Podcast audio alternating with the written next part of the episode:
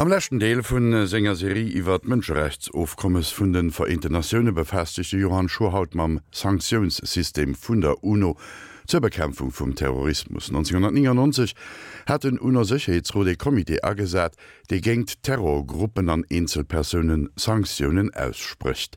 Mamberstätte vun der UNO sie verpflicht, de Sanktionen an hier Rechtssysteme ëmzusetzen. Am La vun de Joren hat sie awer eng Kollision agin töcht dem UN-Völkerrecht an dem Recht an der Europäischer Union.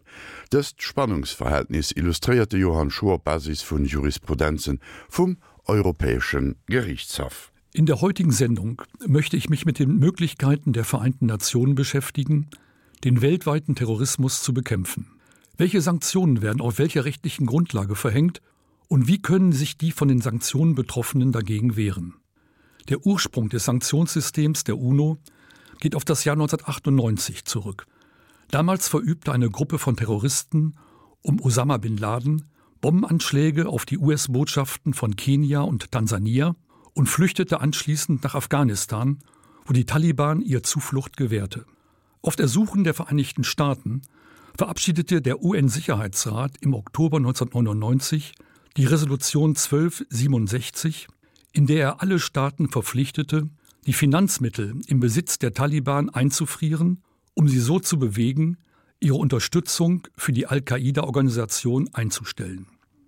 Nach den Attentaten vom 11. September 2001 wurde das Sanktionspaket auf Bin Laden und die Al-Qaida-Organisation ausgedehnt. Es wurde ein Sanktionsausschuss gebildet, dem Vertreter aller Mitglieder des UN-Sicherheitsrates angehören.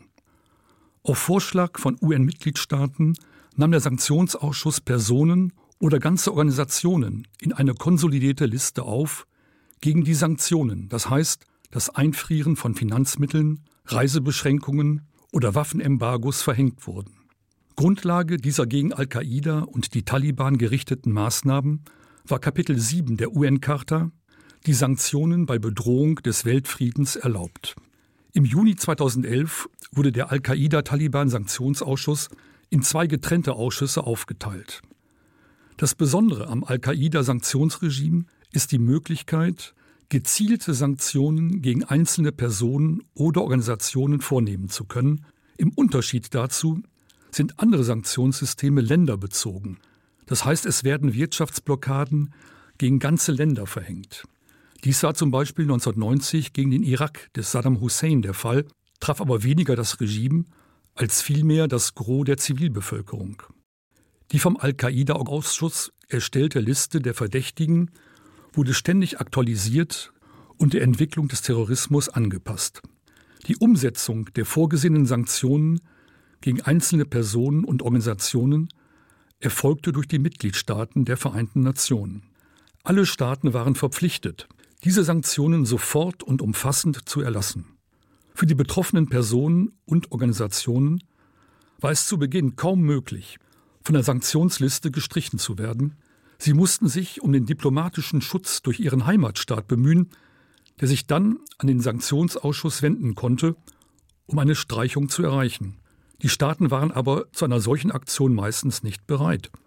Eine Streichung konnte aber außerdem nur mit Genehmigung des Staates erwirkt werden, der die Personen auf die Liste hat setzen lassen. Da dies häufig die Vereinten Staaten waren, verhinderte sie regelmäßig die Streichung. Die Liste geriet zunehmend in die Kritik, da die dort aufgenommenen Personen enorme Beschränkungen in ihren Freiheitsrechten zu erdulden hatten und kaum über Möglichkeiten verfügten, von der Liste gestrichen zu werden. Der UN-Sicherheitsrat hat daraufhin 2006 Anpassungen im Verfahren vorgenommen. So mussten nunmehr detaillierte Begründungen vorgelegt werden, um Personen auf die Liste zu setzen. Auch wurde jetzt den Betroffenen erlaubt, selbst Anträge auf Streichung zu stellen. 2009 richtete der Sicherheitsrat zusätzlich die Stelle einer Ombudsperson ein, an die sich die Betroffenen wenden konnten und die dann Empfehlungen an den Sanktionsausschuss richten konnte.